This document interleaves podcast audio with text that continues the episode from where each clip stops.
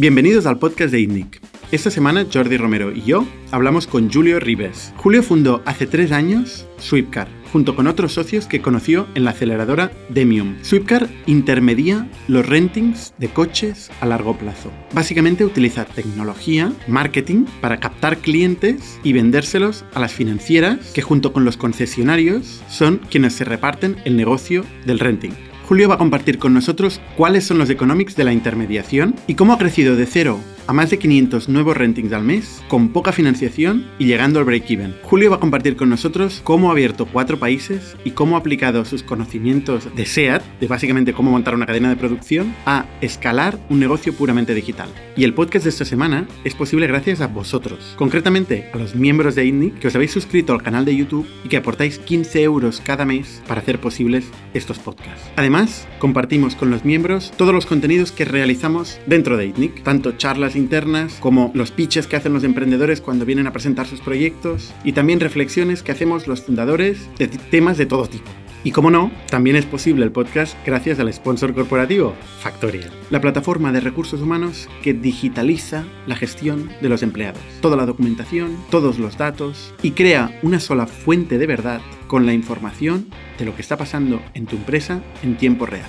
Muchísimas gracias a todos los miembros de INNIC y a Factorial por hacer posible este podcast y os dejo con Julio. Bienvenidos a Startup Inside Stories de ITNIC, un podcast donde hablamos de startups, negocio y tecnología. Bienvenidos una semana más al podcast de ITNIC. Yo soy Bernat Ferrero. Hoy estoy con Jordi Romero. ¿Qué tal, Bernat? ¿Qué tal, Jordi? Y con Julio Ribes. Hola, ¿qué tal? ¿Qué tal, Julio? Muy bien, muy bien. Encantado de estar con vosotros. Julio, aparte de ser fan del podcast, que nos sí, acaba sí. de revelar, es el fundador eh, de Sweepcar, Correcto. Que es un negocio de rentings De- a largo plazo, renting a largo plazo, de coches. Exacto. ¿no? Sí. Dices, bueno, esto es una cosa que ha existido siempre. ¿Qué hay nuevo? ¿Cuál es el pitch de un minuto de... Claro, bueno, nosotros al final efectivamente hemos cogido un negocio que ha existido siempre y lo hemos digitalizado, ¿no? Hemos digitalizado todo el proceso desde 0 a 100, es decir, desde que alguien está interesado en contratar un coche de renting para 1, 2, 3, 4, 5 años, con todo incluido, hasta lo que es el scoring financiero y hasta lo que es la firma del contrato digital y la recepción no porque no puede ser digital, porque si no también lo intentaríamos, pero no puede ser. Y luego con la Por email. postventa, por email, se lo recoja. No, esto y además con una novedad, ¿no? que al final tenemos un papel de agregador eh, de todas las ofertas de renting que hay vigentes y de potenciales ofertas que pueden ir saliendo. ¿no? Entonces, si antes ibas a, a un sitio, en concreto a un banco, como podía ser un banco físico que está en la calle, y, y preguntabas por qué coches de renting tenían, pues nosotros al final lo que hemos hecho es agregar e integrarnos con la mayoría de las financieras de renting de coches o eh, concesionarios, marcas, etcétera, para que puedan colgar la oferta allí y acabar un proceso de 0 a 100 y contratar un vehículo. Vosotros no sois financiero, entonces. Nosotros no somos financiera, actuamos como una plataforma intermediaria, efectivamente. ¿Sois concesionario? Tampoco. No somos concesionario. La concesión es, es un, un acuerdo con una marca en particular de concesión geográfica para vender esos coches regionalmente, ¿no? Entonces nosotros estamos deslocalizados en, este, en estos efectos. O sea, somos una capa más, eh, pero somos una capa más o bien del concesionario o bien de la financiera. Bueno, de las dos, ¿no? Porque tiene que haber un coche y un préstamo. De las dos, efectivamente. O sea, Sí, sí. financiera, concesionario, no sois una empresa de mantenimiento de coches tampoco, Tampoco. ni una empresa de seguros tampoco. Tampoco. Pero juntáis todas estas Exacto. patas.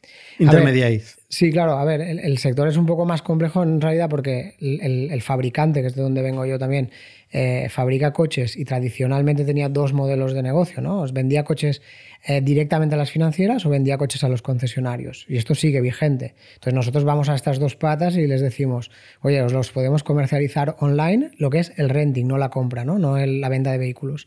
Entonces nos metemos con un, una de las vías de negocio de las financieras y los concesionarios, poniéndoles una capa adicional para gestionarles estos coches. Seguramente el online añade valor a todo, ¿eh? Pero ¿realmente añade tanto valor el online? Porque al final el coche, como tú has dicho, ¿no? Es físico. Lo tienes que tener físicamente. La financiera no deja de ser el banco o, una, una financiera, vamos, una empresa que no, no sois vosotros. Entonces, ¿dónde está el valor añadido de llevar eso al, al digital? Claro, nosotros la pregunta la reconvertimos. ¿Dónde está el valor añadido de patearte eh, un concesionario, dos, tres, cuando en realidad puedes comparar todo online desde el sofá de casa, ver eh, qué equipamiento tiene un coche, qué precio tiene este frente a otra marca, eh, comparar 99 modelos que tenemos en la web, ver si el SEAT o el, bueno, no poner marcas, ¿no? Pero es igual, un modelo mejor que otro, el otro, compararlos, ver vídeos del coche con explicaciones de los clientes, con, oye, este coche me gusta, que además eh, muy probablemente ya tienes un input de tu cuñado, que es el típico que te recomienda el coche, ¿no? Eh, entonces, ¿qué necesidad hay?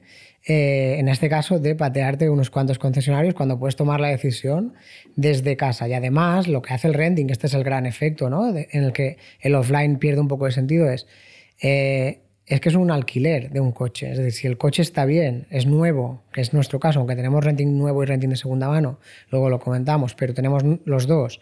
Si el coche está bien, el coche lo conoces y lo puedes contratar desde casa, te vas a ahorrar mucho papeleo y mucho tiempo. Eh, entonces, una vez tienes la confianza, en verdad es, es- es- no veo la necesidad de, de ir a otro sitio, ¿no? Jordi, hace un año, se compró un coche. De hecho, estoy mirando el modelo de coche que me compré en vuestra web para ver qué me hubiera Está más costado. barato en nuestra web. no. No me acuerdo del precio de renting. ¿Y pero tú, sí, Jordi, sí. por qué no hiciste un renting? Eh, yo me lo compré como empresa, que es donde además el renting es más interesante, eh, porque te puedes deducir más gastos como renting. Está que- rotulado y tal, ¿no? ¿Eh? Está bien rotulado y todo. Está bien rotulado, sí, exacto. Eh, no, eso depende de las desgrabaciones, de las deducciones de IVA y de qué partes de. Pero precisamente por esto. En el renting es más fácil que, el- que la empresa tenga un coche y que todos los papeles, todos los gastos sean gastos de empresa y, y punto, ¿no? Y en compra es más difícil, hay que amortizar mejor y tal. Eh, y la conclusión a la que llegué es que si me quería cambiar el coche en pocos años, me salía mucho más barato el renting Claro. pero si quería sacarle provecho a la inversión, me salía mucho más eh, rentable el, el coche comprado. No me acuerdo el número de años, pero yo pensé que 10 años le saco a un coche yo. Mínimo 7 u 8 seguro que le saco al coche. Y ahí me salía mucho más económico el, el coche de compra. O sea, esta es la diferencia. Como empresa, si no quieres tener el problema de ir acumulando activos e ir amortizándolos a muchos años y tal, el renting te quita muchos problemas, ¿no?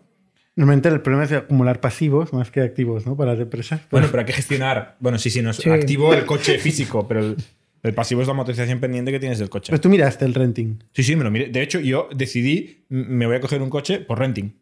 Y luego Cambiaste. descubrí que, ¿Y cómo- que no me dónde lo los buscaste? números. ¿Eh? ¿Dónde lo buscaste? Antes se lo comentaba, que lo busqué en Google, eh, renting coche, renting coche Barcelona, renting coche Skoda, no sé qué, ¿no? Eh, y encontré lo que encontré. Y salieron tres o cuatro webs, yo fui a buscar el modelo y el precio. Era comparar manzanas con manzanas, Sí. porque todo el mundo me ofrecía el mismo modelo de coche que no lo fabrica ninguno de vosotros, ¿no? Y, y al final yo miraba el euro. Y la- el valor añadido era una capa muy fina, ¿no? La diferenciación era una capa muy fina, donde al final, a menos yo, eh, estaba buscando precio y al final no hice ni renting por precio.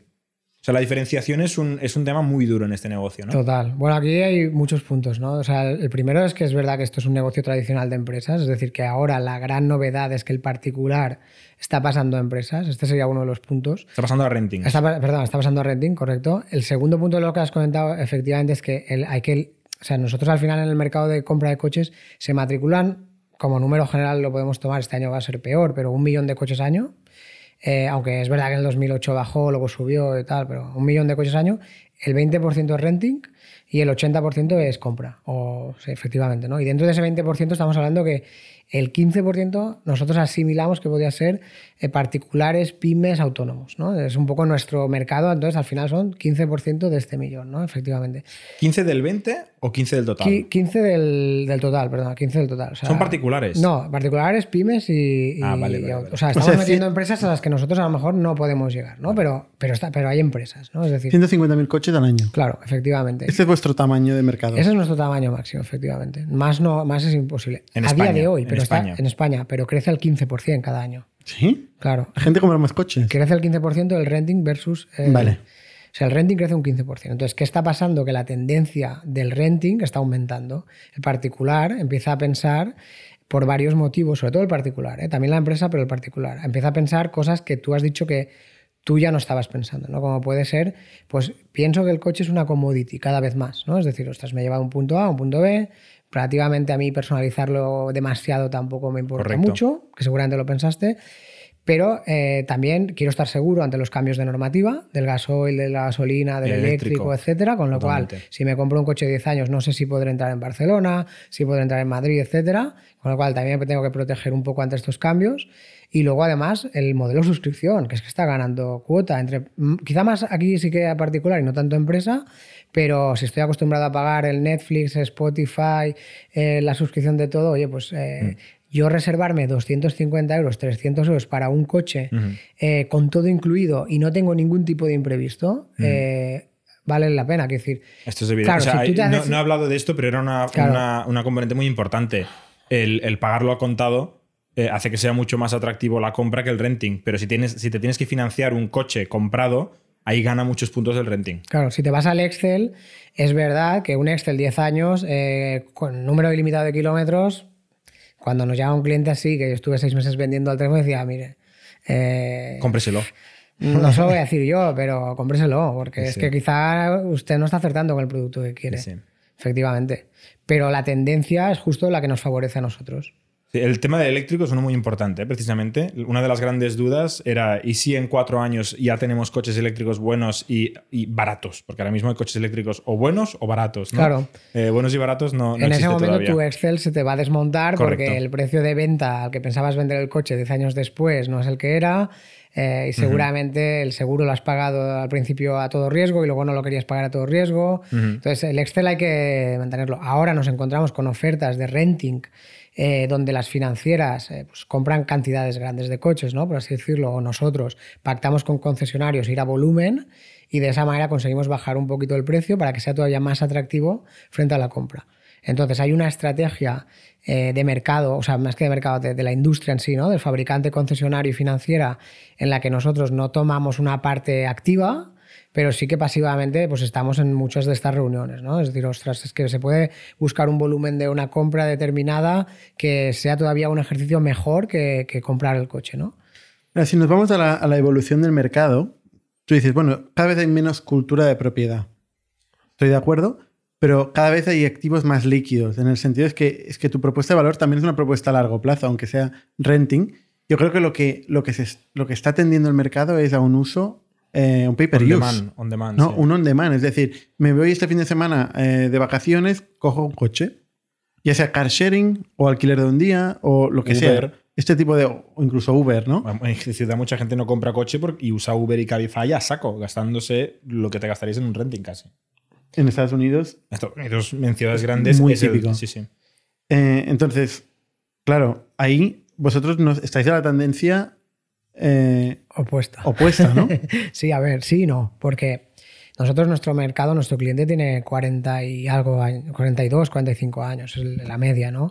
Y normalmente tiene una necesidad o por delante o por detrás, es decir, o tiene hijos o tiene padres mayores. O sea, entonces necesitas un coche, seguramente hay que añadirle más cosas, ¿eh? Pues no vives en Barcelona, vives en un pueblo de las afueras o vives a las afueras de Madrid y necesitas ir a trabajar cada día. Entonces necesitas esa propiedad de ese coche porque no puedes depender de un alquiler eh, de fin de semana, ¿no? Entonces, si la cuestión es si esto va a avanzar muy, muy, muy rápido, de manera que todos viviremos en mini pisos en, en las ciudades y que alquilamos el coche el viernes para ir a la playa, pues sí, estamos en sentido opuesto. O si en Nueva York eh, es el modo de actuar, pues sí. Pero la realidad es que en nuestro nicho matriculamos, o sea, hay una matriculación de un millón de coches año. Y de ese millón, seguramente para suscripción estamos hablando de porcentajes como el 1%, es decir, muy, muy poco. Eh, entonces, la suscripción a día de hoy eh, no le saldría, o sea, nos desmontaría ahora mismo la industria de la automoción, porque la desmontaría de la noche a la mañana, cosa que no, no pasa y no sé si puede pasar, ¿no? Eh, si interesa a todos. Con lo cual, nosotros este cliente no es nuestro cliente. Es decir, si un, cuando yo estaba aquí en Barcelona, ¿no? ahora me he mudado a las afueras porque ya estoy con familia y ya ha llegado el momento en el que necesito el coche. Antes, pues tenía movilidad por aquí más fácil, ¿no? Sumado al teletrabajo también, ¿no? Que Claro. creo que quizá incrementa el uso del coche. O decrementa. O de que, sí, ahí, Claro, no haces commute, pero te vas a vivir a las afueras, quizá, ¿no? claro. Pero no haces pero te quedas ahí. Te quedas ahí. Sí, a ver, es verdad, al final son tendencias, pero también el teletrabajo a nosotros nos ayuda, porque nosotros tenemos rentings por kilometraje, es decir, por 10.000 eh, anuales, 15.000, 20.000. El teletrabajo justamente nos ayuda, porque tú necesitas un coche, pero no, sabes que no le vas a hacer 50.000 kilómetros al año a ese coche, le vas a hacer 10.000, porque lo utilizas mucho menos que antes, ¿no? Es decir, ya no te vas a Madrid, te vas en AVE, no te vas en el coche, porque esto era antes, pues bueno, es que es mucho más barato. Ahora. Siguiendo con el tema de la suscripción, eh, ¿qué pasó con Avancar? No, no lo conozco porque. eh, en Es un concreto- curioso, ¿no? Sí, Porque es un modelo, modelo de Zipcar Sí. de muchísimo éxito en Estados Unidos, donde yo tenía una suscripción en, en Estados Unidos, pagabas creo que 70 dólares al mes y luego pues 10, 20, 30 dólares cada vez que cogías el coche. Y era muchísimo más barato que alquilar un coche por un mes o que comprarte un coche si no lo usabas Claro, mucho. ¿no? y Y yo- aquí se, se probó a bancar, En Barcelona, lo compró Zipcar, si no me equivoco, y desapareció. Claro, yo no conozco la, verdad, porque para nosotros no es un competidor al uso, ¿no? Al final es, un, es alguien que está aquí en garajes, pone coches y cuando tú buscas, pues eh, reservas y sales una reunión, un fin de semana. Es que nosotros al final eh, queremos el cliente que quiere un coche, es decir, que lo necesita el coche, que simplemente ha pasado de decir, yo ya no me quiero descapitalizar, no quiero pagar 15.000 euros de inicio, 8.000 euros de inicio, eh, ni tener un TAE y un TIN con la financiera que al final no sé bien bien lo que pago, sino que lo que quiero es que me digan cuánto es esto y lo pago. O sea, yo os decía la comparativa de los pisos de alquiler, porque al final es que somos exactamente lo mismo que cuando tú eliges si vas a comprar un coche o si vas a alquilar un coche. Y mucha gente seguramente que tendrá en la cabeza que prefiere comprar un, un piso, ¿no? Eh, dice, es que no puedo porque no tengo la entrada o me parece que es todavía más rentable alquilar un piso. Pues en ese caso nosotros ganamos. Es decir, yo creo que es mejor tener una suscripción de 2, 3, 4, 5 años de un coche o es que no me quiero descapitalizar y pagar 15.000 euros porque para mí es una commodity el coche. Ahora lo voy a necesitar 3 años, luego no sé si estaré aquí, si estaré en otra ciudad, pero lo pararé, se lo puedo dar este a mi hermana, lo que lo llevé, ya no lo sé. ¿eh? Esto ya es otro... El, caso de Bancar, eh, lo que yo sé es que había unos márgenes operativos muy justos.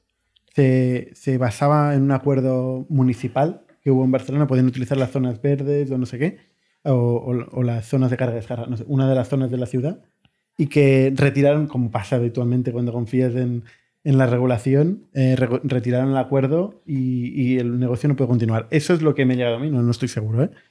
pero es lo, que, es lo que me suena que pasó con Navancar, por eso de un día para otro desapareció. Eh, independientemente que se hubiera comprado o no. ¿eh? Esto es lo que, eso es lo que me suena, pero no estoy seguro. ¿Cuál es el caso? El, el tema de la commodity. Eh, claro, el hecho de que sea una commodity eh, hace difícil competir. Porque si al final el, el- el negocio es del precio, em, es difícil. O sea, es, es- es una, tiene una exigencia operativa extrema, ¿no? Eh, ganar en precio. O sea que Amazon pues ha conseguido, ¿no? Sobre Muchos todo si no reemplazas la cadena de valor, ¿no? Si eres agregador. Bueno, yo aquí, claro, ¿qué tengo que decir? Mm, Sí. ¿Cuál es tu precio? Mi precio es el, el de todos. Quiero decir, al final nosotros no tenemos precios que están. O sea, tenemos siempre los mejores precios porque ¿En tenemos. qué quedamos? No, a ver, el de todos, pero porque es el mejor. Quiero decir, agregamos toda la oferta de todas las financieras. Todo el mundo tiene el mejor precio. Claro. Entonces no es el mejor precio. Claro, eh, pero hay una diferenciación, ¿no? Que puedes hacer campañas propias. Puedes hacer, pues, oye, si creces rápido, estás dispuesto a ceder márgenes en algún caso o hacer un volumen superior, pues puedes pactar puntualmente. Pero es verdad que la diferenciación no está en el precio. La diferenciación está en el, en el proceso, en la conversión. O sea, el- la diferenciación como startup está en la conversión, como empresa. Para Jordi lo importante era el precio. Sí, pero es que el precio, como él ha dicho, entró en cuatro webs y encontró el mismo en las cuatro. Entonces es muy, dife- es muy raro. ¿Y cómo eh, sabes la- que la yo tenga conversión? un precio peor que el- Claro, pero la conversión tú normalmente no empiezas un carrito y te caes y te vas a otro y empiezas el carrito y te caes, ¿no? Claro, yo lo Ya. que tengo que hacer es que nada más entres tú, Ya sepas que, aplicarte que ese toda- carrito es el mejor. Tienes que saber Yo tengo que solo aplicar entrar. de toda la. Claro, yo tengo que ir a que te quedes con el- mi carrito, sea como sea, y no te caigas en ningún momento. No me sé las conversiones de otros carritos, pero lo que tengo que hacer yo es aplicar todas las técnicas y toda la teoría, y eso es lo que decía al principio, ¿no? Cuando he escuchado podcast de, de otros, ¿no? Tengo que aplicar toda la teoría para que el carrito tenga la mayor conversión posible ¿Y cuál es esta? Pues, eh, a- pues va por todos los lados, que supongo que es lo mismo que hacéis vosotros. Desde el marketing a lo que ha dicho, estaba entrando en la web y comparando en AdWords, pues ya primera posición, segunda posición.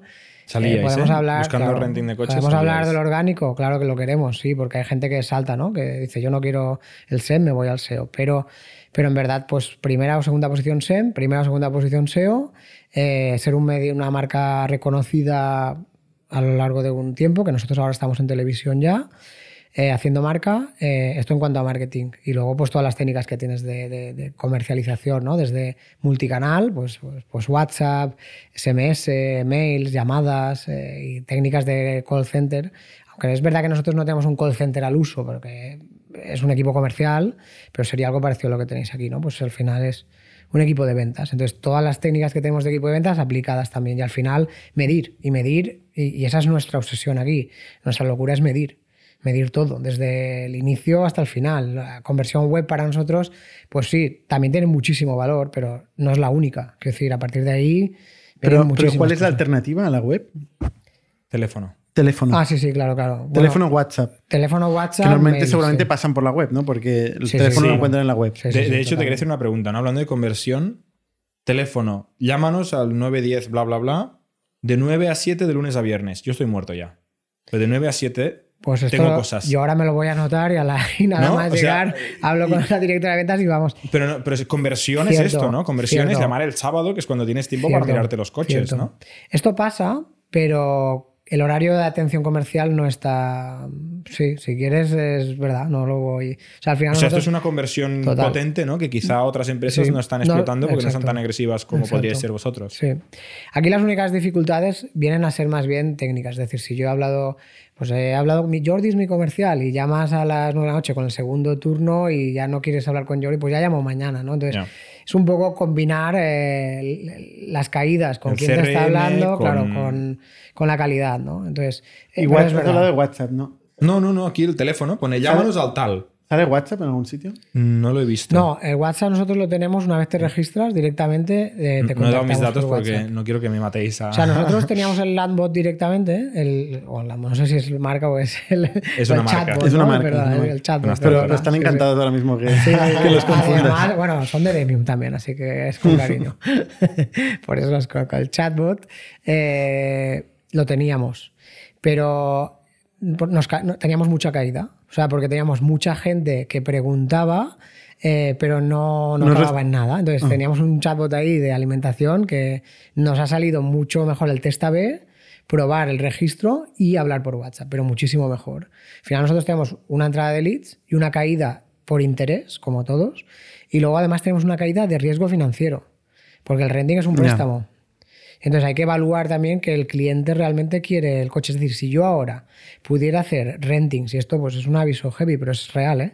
Si yo pudiera hacer rentings ahora a todos los leads que tengo que están interesados sin riesgo financiero, el interés del particular por hacer renting es, es enorme. Sí, pero hay una antiselección. Claro. ¿Cu- ¿Cuántos, ¿Cuántos rentings al mes generáis?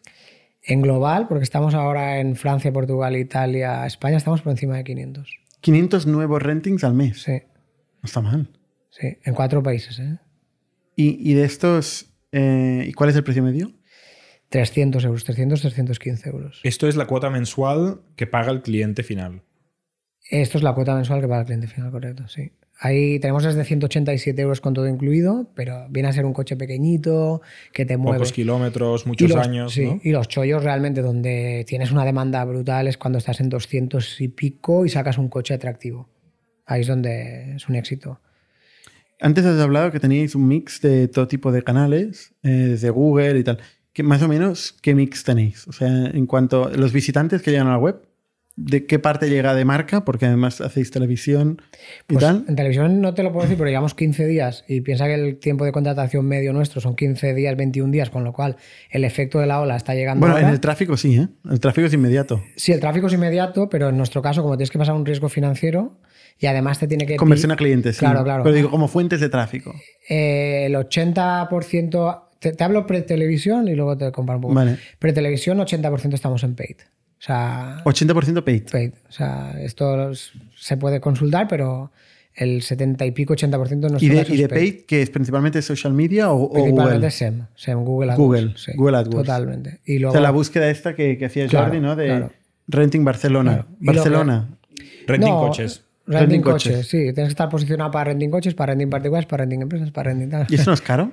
Carísimo, claro. Pero hay que sacarle, hay que sacarle rendimiento Y lo hacemos, efectivamente. Y margen, claro. Sí, sí. O sea, toda la gente que compra esta keyword, ¿cómo se gana esta keyword? ¿no? ¿Con usabilidad, con experiencia, con producto, con Pues, catálogo? hay que estar, hay que estar porque seguramente Jordi se registró, o no, no lo sé, pero te registras en, o visitas una, dos, tres y en esta ves una experiencia web y ahí, por tanto, ya hay que ganar en experiencia web y hay que tener los mejores coches con los mejores consejos, con los mejores precios y dar el completo, ¿no?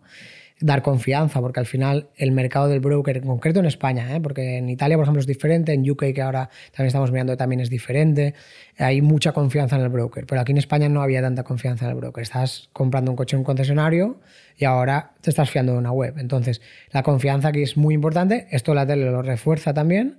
Y en nuestro caso, eh, por tanto, lo primero es web, o sea, es decir, que te quedes ahí, que te quieras registrar. Y lo segundo, eh, pues la más que la usabilidad, el, el la experiencia, ¿no? Que te van a llamar, que te van a enviar un WhatsApp, que te Y van el a catálogo de coches, ¿no? El catálogo también. porque ¿Todo el mundo fin- tiene el mismo catálogo? No, todo el mismo tiene el 80% del, cata- del mismo catálogo.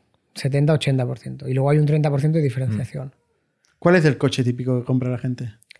O los Eh, tres, los tres Mira, top. tengo un blog post aquí, pone los tres coches más vendidos Venga. de 2020 en renting. ¿Cuáles, cuáles salen? Peugeot 2008, Exacto. Seat Arona 2018 y Fiat 500, que será más baratito. ¿no? Exacto, sí, sí, sí, tal cual. Sí. Son estos. Coche 300 euros, 290. La primera cuota suele estar en 270, 260. Y cuando ya le incrementas un poco los kilómetros y tal y juegas, pues se te va a lo mejor a 299, 300 poco. Pero tienes que tener el Mercedes y el, Están, BM- están, el BMW, porque si no no tienes catálogo. Claro, ¿Y hay los que tener catálogo. también? También, también, también. El porcentaje es O sea, no menor. que podáis venderlos, ¿eh? pero se, se compran. Por ejemplo, puedes ver ahora tenemos una experiencia brutal por primera vez, que yo creo que es de las más diferenciadoras, con Tesla.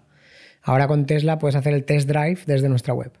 Es decir, al ser el primer concesionario que no tiene localizaciones, esta capilaridad ¿no? de tener presencia en eh, 25 ciudades, sino que está en cuatro ciudades con una especie de, de concesionario que es más bien una tienda show de estas, pues eh, hemos pactado con ellos el, el test drive. De manera que tú te registras y la experiencia offline que estabas experimentando en un concesionario la puedes tener con nosotros directamente. Te llamarán, te dirán cuándo hacer la prueba y nada más acabes la prueba, nosotros te volveremos a llamar. Y te preguntaremos cómo ha ido la Mil prueba. pavos al mes, ¿eh? Bueno, claro, es que es un Tesla. no sé, yo no, No está mal. me lo miro, pero sí, sí. Eh, o sea, vale, entonces, mm, 80% has dicho paid, ¿no? Claro, de, de las visitas. sí. Entonces, esto eh, convierte a sign up primero, ¿no?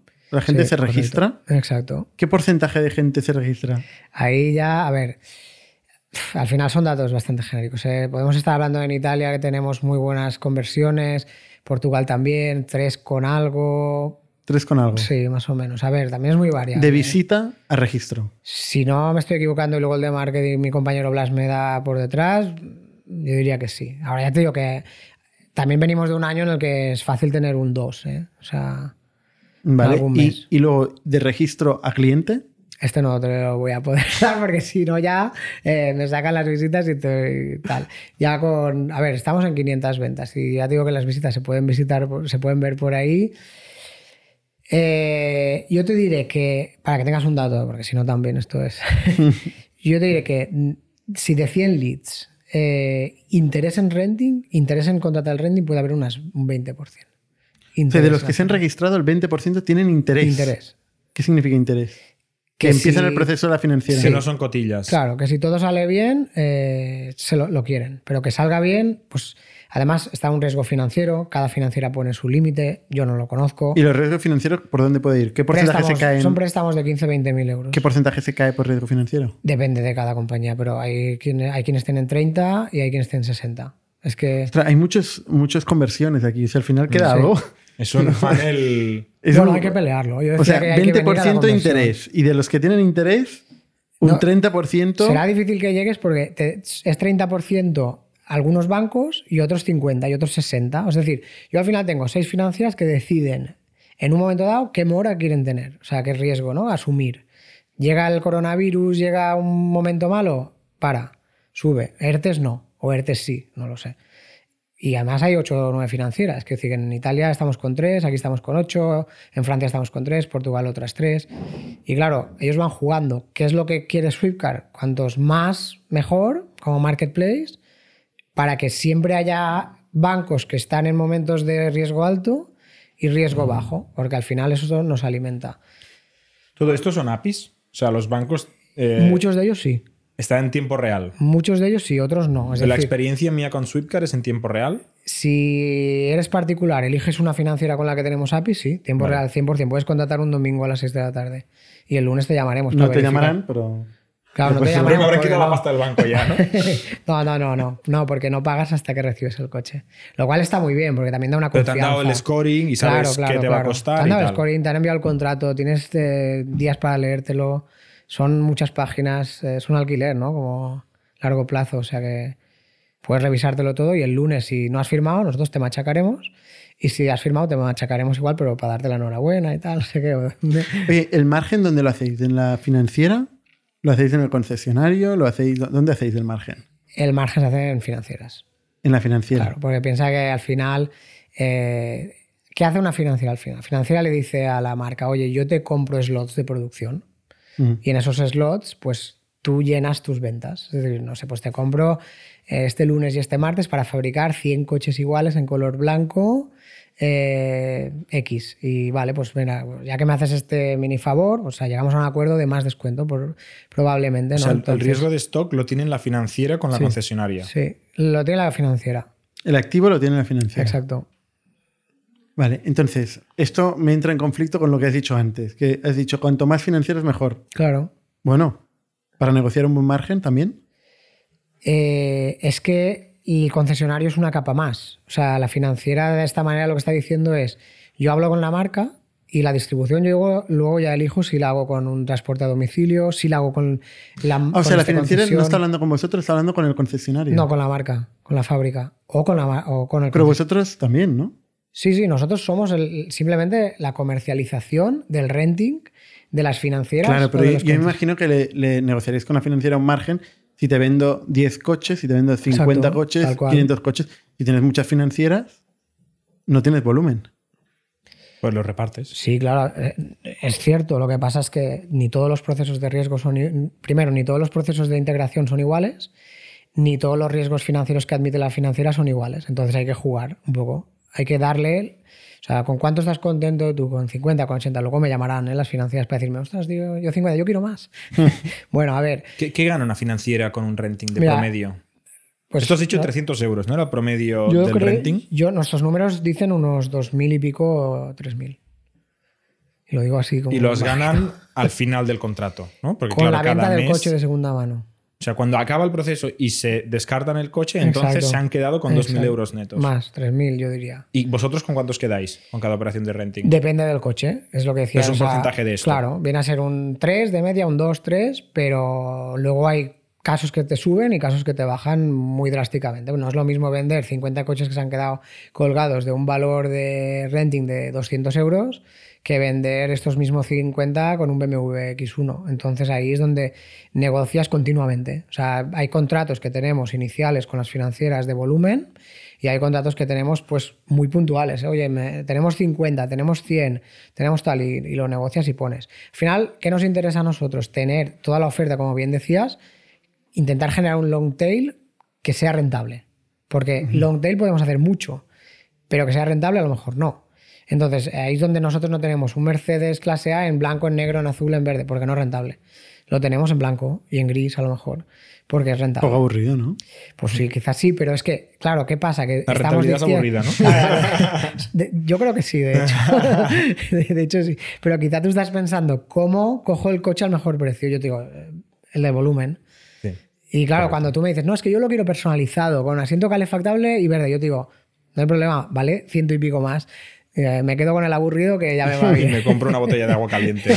Y una pregunta: si, si hay tanta diferencia entre lo que genera la financiera eh, y lo que ganáis vosotros, ¿no? Porque es un porcentaje muy pequeño y además el cliente es price sensitive, ¿por qué no sois vosotros la financiera y podéis sacrificar? O sea, en lugar de quedaros un 3%, os quedáis con el 70% y bajáis un 30% Pues, el precio al Yo consumidor creo que final. por dos motivos. Primer motivo, porque por nuestra naturaleza, ¿no? Estamos agregando a las financieras y les damos ventas. Entonces, ¿qué sentido tendría que nosotros mañana compitiéramos con nuestros proveedores? Este es uno. Bueno, porque lo que Tienes queréis. el problema de ser un banco, ¿eh? Ya, Bueno, ya- claro, ya ahí- lo sé, ¿no? Pero, ahí pero voy al segundo, vuestro cliente final es a quien le dais servicio, es el consumidor, es el que se compra el coche, ¿no? Claro. y le podrías dar mejor servicio, con mejor precio, Tal cual. eliminando un intermediario y siendo tú Pero- la financiera, que no es nada fácil. ¿eh? Pero, para me- nada. pero primero que no es fácil, segundo que tendrías menos oferta. Porque cuántas... Porque tú tendrías un coste de ir a Claro. buscar las de- negociaciones con todos los volúmenes y, financiar, claro. y el capital para financiar. ahora Por estoy- no hablar de la regulación. Bueno, eso... País Pero a yo- país. Pero ahora yo- soy financiera. O sea, la única ventaja de ser financiera es que podrías buscar el margen ¿no? adicional. Es decir, que se ¿dónde- llevan 3.000 euros. Claro, ¿dónde me empiezo a mirar esto y lo otro? Pero también tienes un coste de financiación, tienes que financiar con el riesgo de tener estos coches parados, no venderlos. Y al final nosotros lo que tenemos son 8 o 9 financiadas que nos dicen, ya os los financiamos nosotros. Pero claro, es verdad que a ejercicio. Entonces, ¿qué problema hay con el margen? Que nosotros decimos, nosotros estamos contentos con el margen. Desde Sí. este año hemos hecho ya break-even en el 2020. Eh, pero claro, es verdad que lo que hay que hacer, y, y esto tampoco es que sea secreto, es replicar. Es decir, si lo que sirve aquí sirve fuera y nuestras financieras están en 60 países, o sea, son multinacionales que están en 60 países. Una pregunta, cuando decís que ganan 3.000 euros, es que yo, no entiendo. ¿Qué es? tres- o sea, ¿Estos 3.000 euros qué son? Bueno, la financiera el ejercicio que hace es compra un coche, o sea, compra un volumen de coches, un, ¿Un lote coche de de 10.000 euros, por ejemplo? le aplica un descuento negociado que puede estar, no sé, en torno a pues, los mismos que aparecen en las ventas de coches, 20, 25 por ahí. Eh, si van a volumen y van a slots de producción, quizá pueden apretar un poquito más. Yo esos números no los conozco al detalle. Ellos tienen que pagar el alquiler de los coches, eh, perdón, el alquiler. Ellos tienen que pagar el seguro y el mantenimiento de estos coches para que esté el todo incluido. Cobran una cuota a cambio gracias a nosotros. Y después de tres años, cuatro años, ese coche lo venden con 30.000 kilómetros, tres años. Y ahí es donde está el negocio. Porque al final tú estás comprando un coche que a los tres años no tiene la misma tralla que va a tener tu coche a los tres años, seguramente. ¿Por qué? Porque además ahorras en, en- operativa, porque los, los- los arreglas todos en el mismo sitio, con la misma aseguradora, precios. O sea, ellos al final, ¿qué hacen? Comprar volumen, negociar volumen para más servicios y vender a segunda mano. Y nosotros en la comercialización, una comisión. Esta sería la simplificación del negocio. Claro, esos 3.000 euros es su facturación, pero tienen un montón de costes asociados a esa Bueno, facturación. yo de ahí No, ya no, os he no, quitado no, la los facturación es todos y- los rent todas las cuotas. Coste financiero. Esto es el beneficio, entiendo. sí, yo ya Pero ahí- el beneficio hay que aplicarle el tiempo, el descuento del tiempo de este dinero inmovilizado. Sería un margen operativo, en realidad. Yo, Margen operativo, ok. O sea, que decir, tendrías que quitar de ahí pues, otras mil historias, pero el seguro, o sea, lo que es el coche arreglado con seguro, con mantenimiento y tal, al final tienes un coche que lo has comercializado, tú por ese coche no pagas nada más y lo puedes vender. Eh, Vamos a vuestro modelo que es más fácil que el de las financieras. Sí, por Eh, o sea, ¿vosotros de qué, qué parte capturáis por un vehículo de media? Eh, de esos 3.000... ¿Qué, qué margen podéis Sí, tener? a ver, podemos estar en márgenes con de 300, 400 y en márgenes de dos, tres veces eso, en algunos casos. En ¿De algunos media? coches.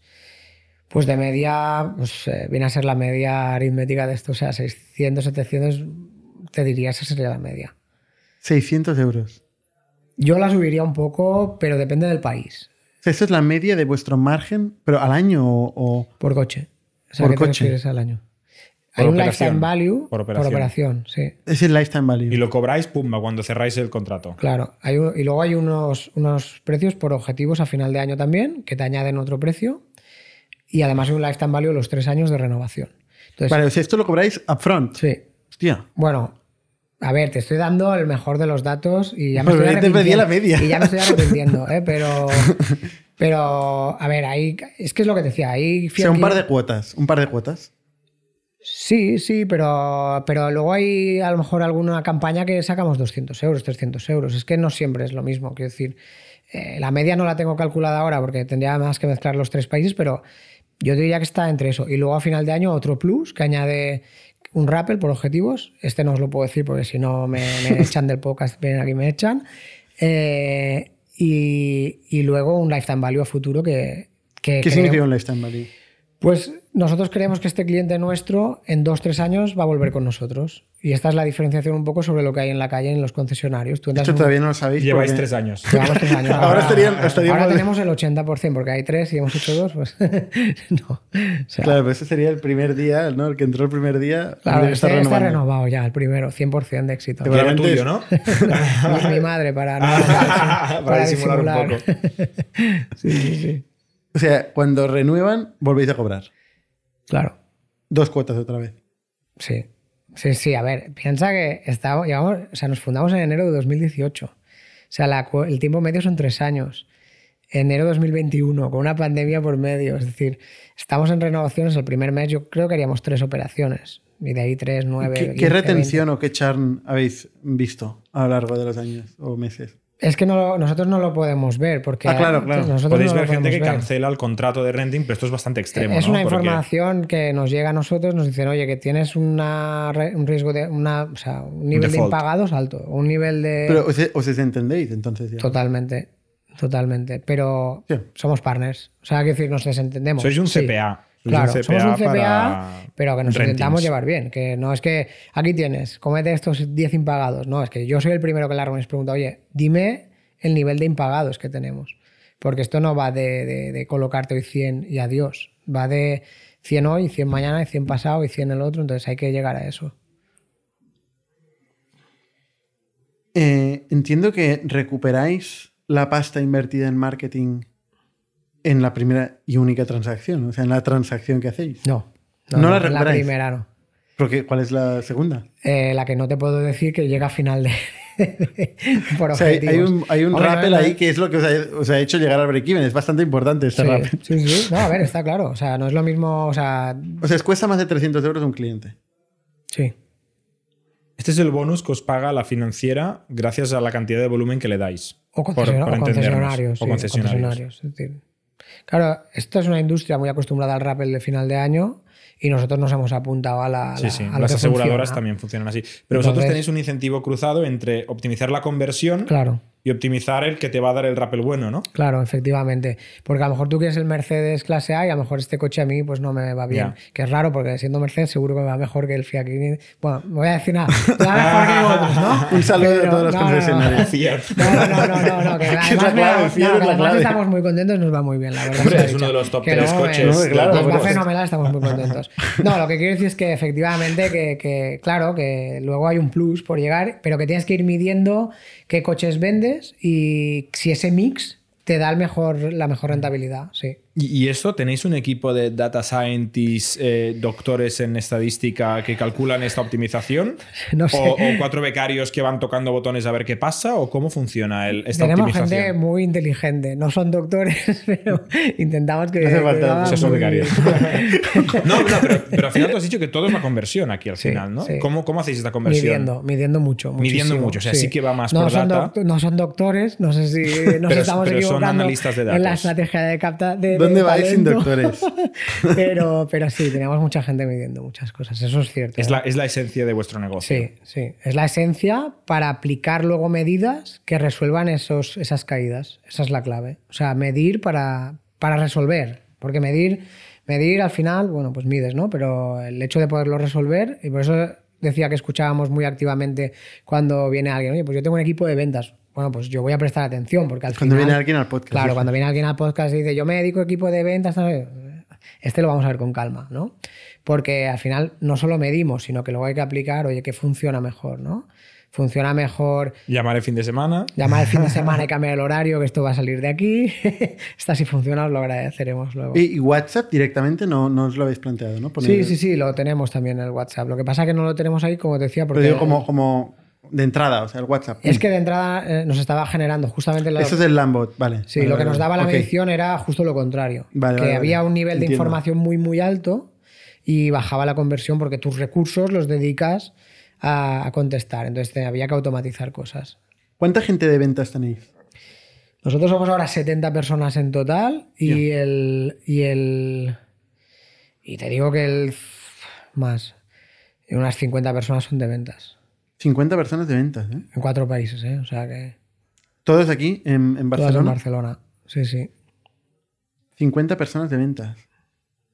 Ostras, me, me cuesta ver los números aquí, ¿eh? El rappel este me, me genera mucha curiosidad porque es la hostia. ya, ya, ya. Tiene que ser la hostia el rappel. Si juegas bien y les das el volumen a las diferentes financieras en base a sus objetivos, pues sí, ¿por qué no? Quiero decir, hay concesionarios que, que venden a lo mejor 100 coches al mes eh, normalmente y ahora con ellos les podemos estar haciendo 20 o 30 al mes. Y de repente yo te doy el, el no sé, ya no es el 30 porque supongo que sigues vendiendo tus 100, ¿no? Pero si te doy un 20% de tu facturación, eh, y tú te llevas un rappel de la marca del fabricante bueno a final de año, eh, yo creo que las dos partes estamos contentos, incluso la, la- la marca también, ¿eh? Porque al final ve un concesionario que, que funciona. Nosotros trabajamos con pocos, ¿eh? también hay que decirlo, porque tenemos que identificar personas. O sea, eh, al final en concesionarios identificamos no concesionarios que se ha comoditizado ya hasta el infinito, sino personas dentro de los concesionarios que entienden nuestro modelo y que entienden lo que tienen que hacer, que al final es la gracia. Y si yo hago un renting desde Barcelona, ¿puede que el coche venga de un concesionario de Sevilla? Totalmente, sí, sí. O sea, esta es un poco un- parte de la trampa del sistema, Sí. ¿no? Que tenéis un- añadís una movilidad. Claro. Sí, es trampa porque teóricamente ellos tienen una concesión geográfica, pero. Quizá el de ahí- Barcelona va sobrado y no hace esfuerzo en precios, el de Sevilla va apuradito y sí que te hace esfuerzo en ser, rápidos. ¿no? totalmente. Puede, puede ser. Puede ellos. Tienen acu- ellos tienen acuerdos eh, entre ellos. Quiero decir que luego es verdad que hay mantenimientos que los hace otro concesionario. La verdad es que es un sector que no ha cambiado en los últimos 50 años casi, que yo creo que hay una... Podríamos hablar durante muchos minutos y nos acabaríamos aburriendo, ¿no? Porque no es nada moderno, pero es, es un sector que no ha cambiado en 50 años, que tiene concesiones geográficas y que es muy difícil de desmontar. Y que tampoco lo quiere desmontar nadie, ni siquiera yo, porque yo trabajo con ellos, que estamos muy contentos con ellos. Pero es verdad que su rol está cambiando. Y el rol de, que me preguntabas tú, Hernán, antes era, la gente ya no necesita ir a, patearse 5 o 6 concesionarios. Lo puede tener una experiencia 90, 95 o 100% online y tener el último punto, el último punto pues, de una manera, pues, me gustaría mucho más contratar el vehículo online, ver un vídeo online, tener una realidad virtual, tener una opinión de alguien cercano sobre el coche y que la experiencia de recogida del vehículo pues fuera algo puntual, corto, agradable, que te estuvieran esperando y que ese fuera tu único momento de ir a un concesionario. Y esto es lo que pretendemos un poco, dar esta experiencia. Esto nos lo hemos saltado, pero la gente no puede tocar el coche antes de comprar, comprarlo, antes de firmar el Con contrato. Tesla ahora mismo sí, con nosotros, puedes hacer la prueba de conducción. Pero ahí se van los márgenes, ¿no? Porque eso cuesta una pasta también. Mil pavos. No, bueno, sí que Mm. No, cuesta no. una pasta enseñar coches y tener un sitio donde. Yo creo que os sorprenderíais de la cantidad de gente que pide el test drive. O sea, Bueno, pero para jugar, baja. no para comprar. Ah, muy baja. muy dices. baja. Ya. O sea, la baja. gente hace rentings sin tocar el coche, es lo que estás diciendo. Muy baja. Sí, porque además es. Vas a estar poco tiempo con él. O sea, vas a estar el tiempo que tú quieras. Uno, dos, tres, cuatro, cinco años. O sea, ahora tenemos renting de segunda mano, que es otra vez eh, rentings de primera mano que vuelven a la financiera, se reacondicionan y vuelven a salir. Eso te quería preguntar ahora. Ahí salen un poquito, ahí sí que hay más du- una venta un poco más dubitativa, con lo cual hemos tenido que poner fotos reales del coche e informe de peritación del coche para que lo puedas ver. Pero también es verdad que ese cliente tampoco es el del cliente nuevo. Es decir, el cliente nuevo dice, me da igual no tocarlo o no verlo porque es que se No, parece pero a mi es, que, interior. es que va, va al concesionario que tiene en su barrio, que se come la visita eh, y luego va a vuestro site y coge el, el coche del concesionario de Sevilla, que no ha tenido Yo- coste. Esa es la realidad. O sea, esto es lo que pasa en el offline online. Yo mientras estaba mirando el renting, fui al concesionario Claro. a tocar el coche. Aquí la gracia está, si, si, si nos hemos de...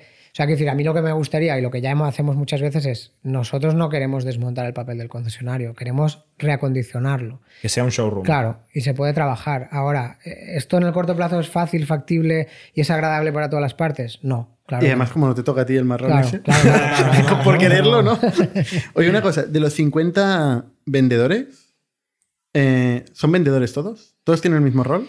No, tenemos back office que hace una parte de venta operativa, por así decirlo. Es decir, imagínate que. Ah, de los 50, ¿qué parte venden? eh, de los 50, la gran mayoría, un K40. O 40. sea, sí. Estoy hablando con números así, pero sí, sí. O sea, tienen un objetivo de 12 euros, hay 12 coches mes. Eso yo no lo he dicho.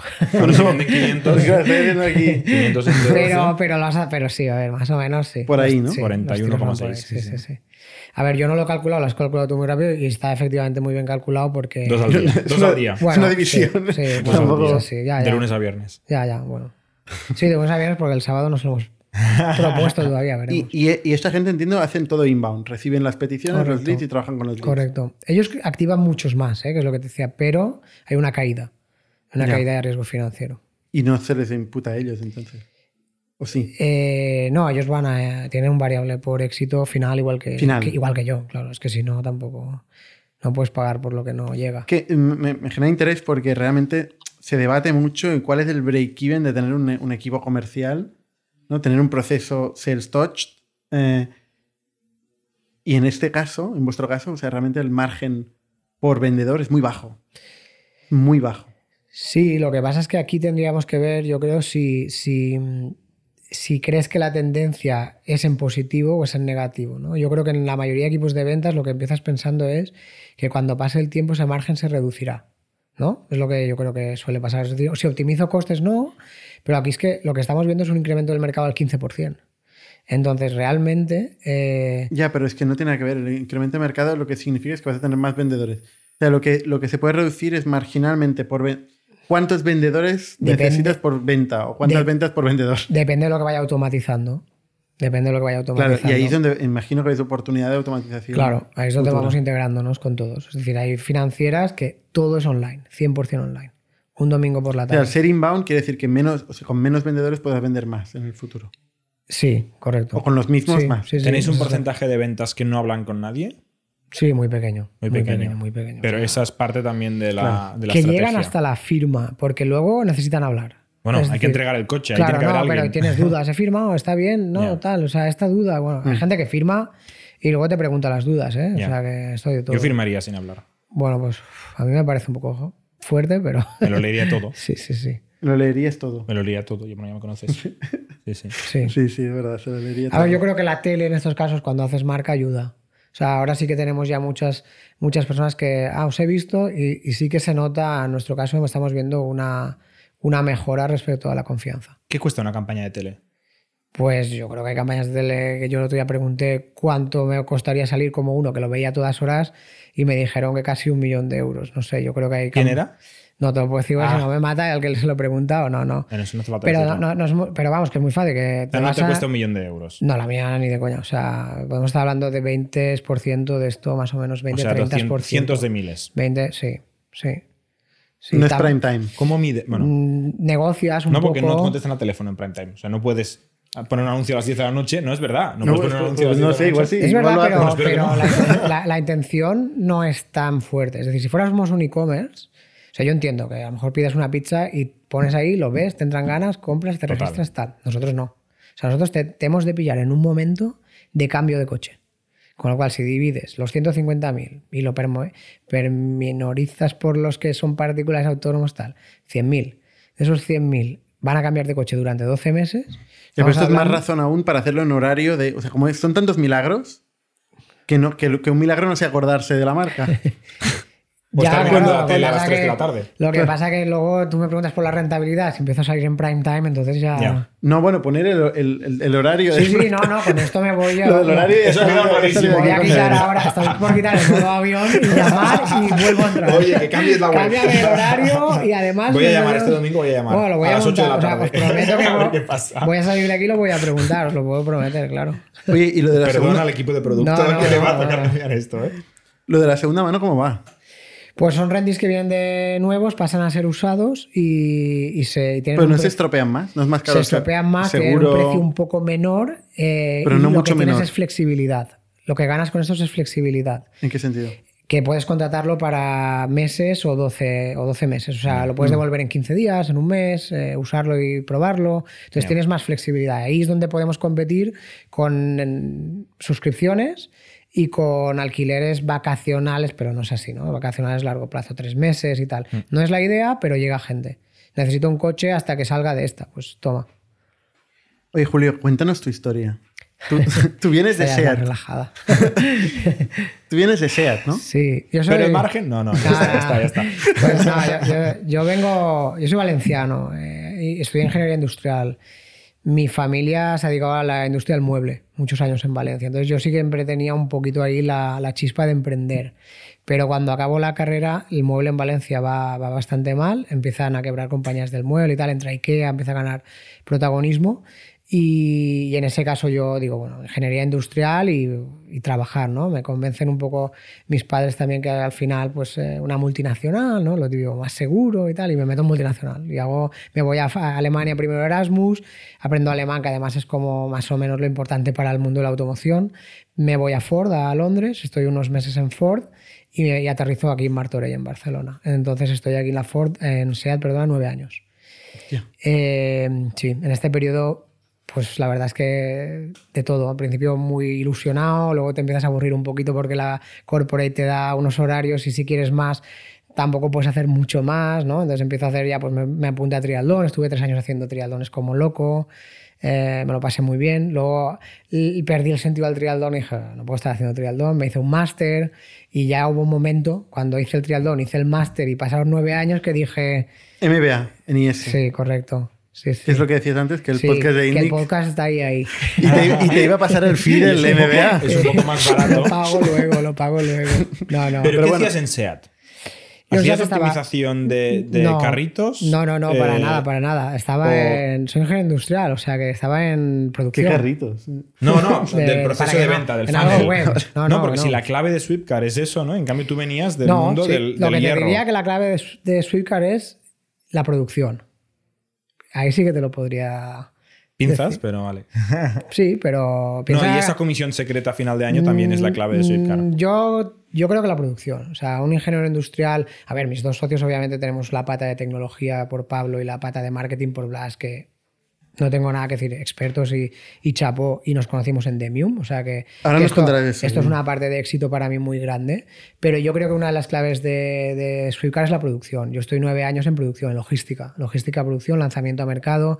Piensa que allí las reuniones a todas horas son eh, lo que materiales que entran, coches que se fabrican, cada cuánto, cada minuto, cada. o sea, y si tú coges esto como una producción eh, de leads, Un funnel, funnel, es un funnel. funnel Sí, sí. y funnel, Una y cuánto sale, pues hay que Ya optimizar. lo tienes. Entonces yo creo que esa es una de nuestras claves. Y te saliste de SEAT y dijiste lo de las startups de Valencia, ¿no? Que es Demium. No, y te no, vas no, ahí. no, No, no, en Barcelona también hay. Ah, en Barcelona, estabas en Martorelles, sí, ¿verdad? Sí, yo estoy aquí ya nueve años. Para ser valenciano. Pues yo salí porque me empezaba ya a ofuscar un poco, no veía proyectos, aparte tampoco crecía personalmente, no sé, en un momento dado, pues la, aquello es muy grande y a veces es difícil, ¿no? Y yo no veía recorrido. ¿Saliste tú? Sí, Sin nada. sí, sin nada. O sea, un día te cansas y manda a tomar por bueno, saco a todo el tiene mundo. una peculiaridad. Suspendo un examen de liderazgo. Ostras, Sí, sí, sí. ¿qué significa eso? Pues que se hacen pruebas y, y- y, bueno, y tengo una prueba y no la paso y, Y te vas a CEO. y me cabreo y, Pues ahora- y ahora yo soy muy emocional digo pues no a ver eh, en frío al final lo que quieres es una multinacional yo creo que en una multinacional tú puedes hacer muchísimas cosas siempre y cuando haya un entendimiento y quieras jugar al rol de la al juego de, de la multinacional ¿no? y a mí se me daba mal jugar al juego de la multinacional es decir cuando quieres cambiar muchas cosas muy rápido o quieres eh, meterte en otras cosas, pues que hay una gente, una persona que hace esto en concreto y otro esto en concreto. Entonces se me daba mal no tener perspectiva y no, yo no sabía jugar a este juego bien. Entonces efectivamente, pues al final, pues por cosas yo llevaba un equipo, pero también lo suspendo en la prueba y tal, no sé qué, y, y me voy. ¿Y y qué pasa con la suspender esta prueba? Pues que no te validan las, las, las skills de management, por así decirlo. ¿Y? Y nada, pues repites en unos años. Y no si puedes quieres. crecer, no Sí, puedes aplicar a ver, una posición no, no, de- no es tan drástico, ¿eh? en verdad. Puedes repetir. Es decir, puedes repetir y formarte y un 360 y no sé qué. Pero claro, a ver, esto no es una gota, esto es mm, que uno ya empezaba a querer hacer más cosas, que ve que ahí no le funciona un poco el futuro y tal, y al final pues me salgo y digo, oye, pues ya me voy a por esta chispa que yo tenía cuando mi abuelo y mi familia montaba empresa y yo estaba encendido. Y a mí aquí se me ha apagado un poquito y me quiero volver a este mundo. Entonces en ese Y un momento... punto también de orgullo, de decir, oye, ya te demostraría como el liderazgo Pues mira, a ver, no sé, porque como ahí no has empezado, orgullo no puedes tener, lo que hay humildad, ¿eh? porque de repente te ves de una multinacional salir, y esto quizás es lo más valioso, ¿eh? salir de una multinacional que casi ibas ya con tu traje y tal, ahí cual, con un plan de carrera y cual, y sales de allí y de repente le digo a Blas y a Pablo, a mi socio Blas, sobre todo que es con quien me pateé, vámonos a entrevistas a concesionarios, ¿no? vamos a hablar con concesionarios, que esto Pero Demium- antes de eso vas a Demium. antes de esto voy a Demium, O sea, tú dejas el trabajo dejo el trabajo. y te apuntas al Demium Barcelona. Exacto, sí, sí, sí. Yo digo, digo en el trabajo, oye, yo me, me quiero ir, ¿cuándo es más cómodo para vosotros que me vaya? Porque la posición tampoco era una posición, o sea, era manager dentro del área de lanzamiento a mercado en ese momento y dejo el trabajo seis meses después, me apunto a Demium, me apunto a otras cuantas de aquí y al final la que más me enamora en ese momento es Demium. Porque me lo venden en plan, ven y tal, y hacemos un evento y nos conocemos y, Y tal. vas sin idea. Voy sin idea, sin idea, sin nada. En ese momento sin nada. Pero en ese momento nos conocimos con Blas, que es mi primer socio, y luego ya más adelante conocí a Pablo. Nos ponen en común a Blas, a Mauri y a mí. Mauri ahora está en otro proyecto de muebles, eh, Hanun, que igual también lo conocéis, y Ah, sí. se separa de nosotros, nos quedamos Blas y yo, y empezamos a pensar ideas. Y en ese momento yo, pues claro, ahí es una tormenta de ideas continua, ¿no? Y en un momento dado pensamos, Blas y yo, yo le digo, hostia, yo tengo una historia de mi hermana que una vez me llamó que quería un coche de renting o de compra y, yo le contesté, bueno, hay muchos, ¿cuál quieres? Y me contesta ella, "Eh, uno que no me deje tirada. Y yo digo, párate, párate. Aquí hay eh, unos gremios de complejidad, de modelos, de variantes, de acabados y tal, brutal. Y el cliente, hay un cliente en la calle que no percibe esta complejidad. Entonces ahí se me enciende un poquito el tema del commodity del coche, ¿no? ¿Cómo podemos hacer algo en digital para clientes que no necesitan ir al concesionario, que necesitan un coche y quieren tener esa propiedad de ese coche? Y a partir de ahí empezamos a, a generar el, el tema digital. El, el tema de Demium funciona. Hay un día que os encontráis ahí, hacéis un fin de semana todos juntos para, haceros, para hacer amigos. Exacto. Y Sí, ahí, bueno, ahí conoces a tus, tus que los serían Ahí tus conoces socios. a mucha gente, eh, luego de ahí hay una primera criba eh, y luego hay una criba continua, que supongo que es ellos los que intentan que no haya criba, ¿no? que no vayan cayendo, porque algunos se criban y otros se caen. Porque de repente pues te ves... ¿Cuántos en- seréis el primer día? Yo creo veintipico. Pero En un igual- equipo de veintipico. No, a ver, éramos como cinco o seis equipos de cuatro o cinco, pues yo calculo que unas veintipico, treinta personas. O sea, tú estás en un equipo de cinco Sí. y acabáis siendo En tres. ese equipo solo me quedo yo. O sea, o sea, nadie más sigue en el... O sea, si siguen, no continuaron después. O sea, me quedé Te- solo. recoges a gente de otros equipos. Exacto.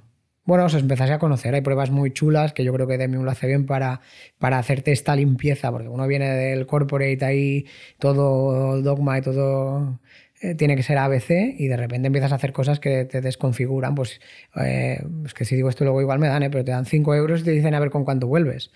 Y ¿Vuelves de dónde? tú te vas con 5 euros y a ver cuánto vuelves en una hora. Sea, tienes que venir ¿Con con, más de cinco claro. euros. ¿Y tú con cuánto volviste? Pues yo perdí. Yo perdí porque además. Viniste con ahí cero y cuatro cañas tomadas, ¿no? Yo perdí, esta historia es muy graciosa. La, la, la- os la cuento porque es muy graciosa. Estábamos Blas, Mauri y yo en ese momento. Y, y dije, era pleno verano. Y decimos, bueno, vámonos a la playa. Que no me, que no me arresten al acabar de aquí. Que nos vamos a la playa y decimos, vamos a vender algo en la playa. Eh, allí la gente vende agua, Coca-Cola, cerveza, ¿no? Y decimos, oye, vamos a vender esto. Porque si estos están vendiendo ahí y nos vamos con 5, igual volvemos con 30 y ganamos. Eh, y yo en ese momento decidí comprar, me acuerdo perfectamente, eh, cervezas y Coca-Colas y mi socio Blas, eh, compramos agua, agua, agua. Y yo que tengo un carácter un poquito más emocional y no sé si más dominante, pero digo, no, no, no, cervezas. Y cuando estábamos en la playa, toda la peña decía, agua, agua, cerveza. Y no me jodas, tío. Y al final, bueno, no llegábamos a tiempo y con el dinero que ganamos volvimos en taxi a la sede y perdimos todo.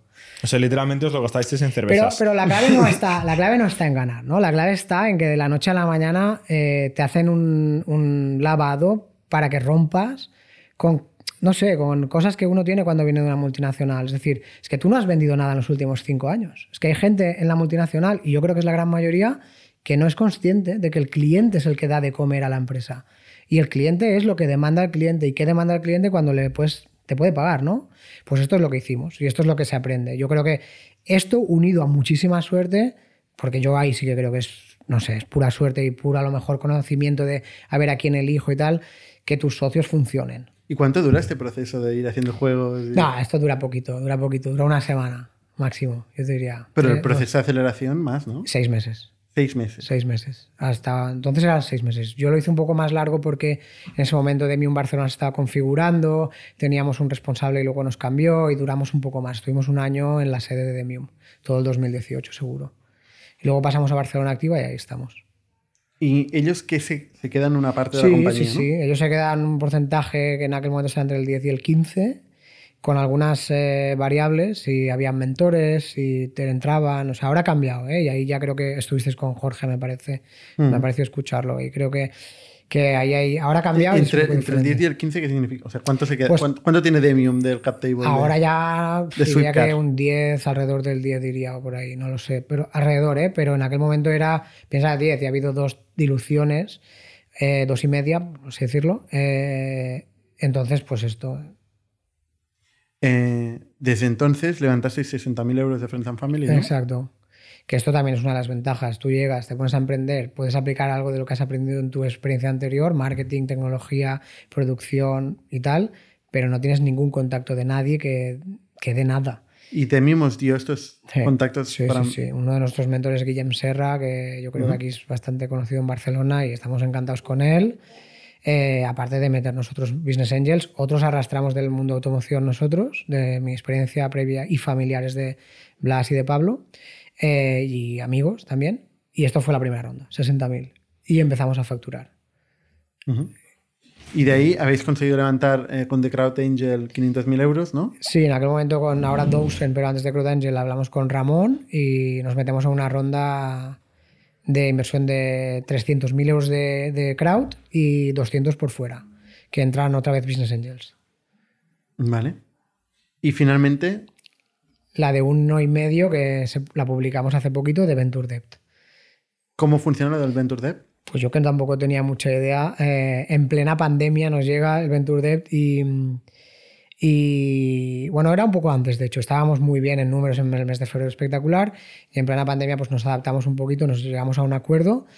Básicamente ellos te prestan, en este caso es Inverready, te prestan un dinero que es un préstamo con un interés, yo creo que los intereses, según lo que estuve mirando yo, podían ir en- entre eh, los 10 y los 15 como mucho y creo que en el extranjero se cobra más. Eh, y luego, además, este préstamo, además de devolverlo con intereses, con periodos de carencia que ya pactas y con tramos que tú pactas, porque al final es un poco lo- la necesidad de la empresa. En este caso, no era una inversión y ya está, sino que lo podíamos eh, diluir en varios tramos. Y luego hay un equity kicker, ¿no? que, que se convierte al precio que hayáis, que, que hayáis pactado de valoración de la compañía. Que es difícil fijar este precio, ¿no? Porque Totalmente. normalmente no hay una ronda en aquel momento, ¿no? Y hay que establecer un precio. Sí, en aquel momento, además, piensa que estaba, eh, si no recuerdo mal, Zoom y Airbnb haciendo un Venture Debt en el mes de abril del 2020. Y Sweepcar. Y Swiftcar, claro. bueno, Swiftcar a otro nivel, dividiendo por miles. Pero estuvo súper interesante porque eh, estabas mirando una compañía que estaba creciendo, una compañía que estaba bajando, los dos yendo a Venture Debt, y yo me intenté empapar de con qué equity kicker y, y si la valoración era mejor o peor que la anterior. Y claro, ahí había diferencias muy grandes, ¿no? Airbnb había bajado muchísimo. Pero claro, es verdad que eso al final, yo creo que es, tienes que evaluar la oportunidad. No me atrevo a decir que es un momento de, de mirar la valoración de la compañía para un Venture Debt. O sea, creo que es Muchas la- veces se hace inmediatamente después de la ronda Claro. para eliminar ese problema. Claro, sí. Eh, a nivel de los, los kickers de, de equity, ¿qué, qué porcentaje normalmente se llevan? Yo vi entre el 15 y el 30, haciéndolo muy amplio. De la cantidad invertida. Se convierte Sí, a, la valoración. Sí, tal. sí, sí. ¿Tú, Jordi, que has visto este...? En España he visto esto, fuera de España más entre el 10 y el 15. Hostia. Ahora- Pero también tienen que tener apetito para, para invertir.